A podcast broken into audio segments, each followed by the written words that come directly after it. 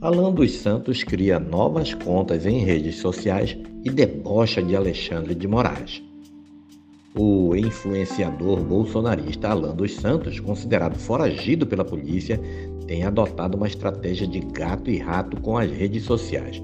Banido delas, ele tem criado novas contas e publicado conteúdo até o momento em que é identificado e novamente bloqueado. Ele utiliza o Telegram para divulgar as contas novas e conseguir rapidamente milhares de seguidores. No Instagram, ele criou uma conta chamada Guerra de Informação, que passou de 50 mil seguidores e foi bloqueada. Ele então criou uma nova chamada Ele Voltou Novamente, que já tem mais de 13 mil seguidores, entre eles o ex-chanceler Ernesto Araújo. Nos Story, ele publicou um vídeo nesta segunda-feira em que xinga o ministro do STF, Alexandre de Moraes, de vagabundo, criminoso e diz que ele pode continuar a derrubar suas contas, já que ele continuará criando novas. Ele ainda diz que o ministro não vale nada e canta música dizendo que vai criar outros perfis nas redes sociais. Ele também tem utilizado a conta é, Alan Voltou no Twitter, com a qual participou de uma Space reunião virtual com o secretário de Cultura Mário Frias na última sexta-feira. O influenciador bolsonarista está nos Estados Unidos desde que virou alvo de investigações de fake news e de ataques às instituições.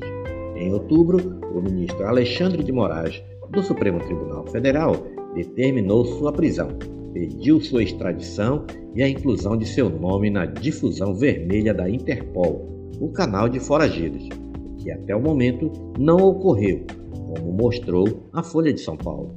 Em tese, segundo especialistas ouvidos pela reportagem, após receber os pedidos embasados em decisões do STF, a Interpol deveria incluir os nomes quase que automaticamente na lista após verificação de formalidades, como é o padrão, para acionar a rede de países integralmente e efetuar a prisão ordenada.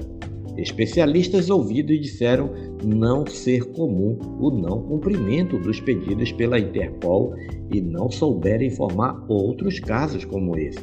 Segundo eles, a não inclusão pode ocorrer por exemplo, em casos em que a autoridade que solicita não é competente, quando o país solicitante passa por convulsão social ou em situação excepcionais.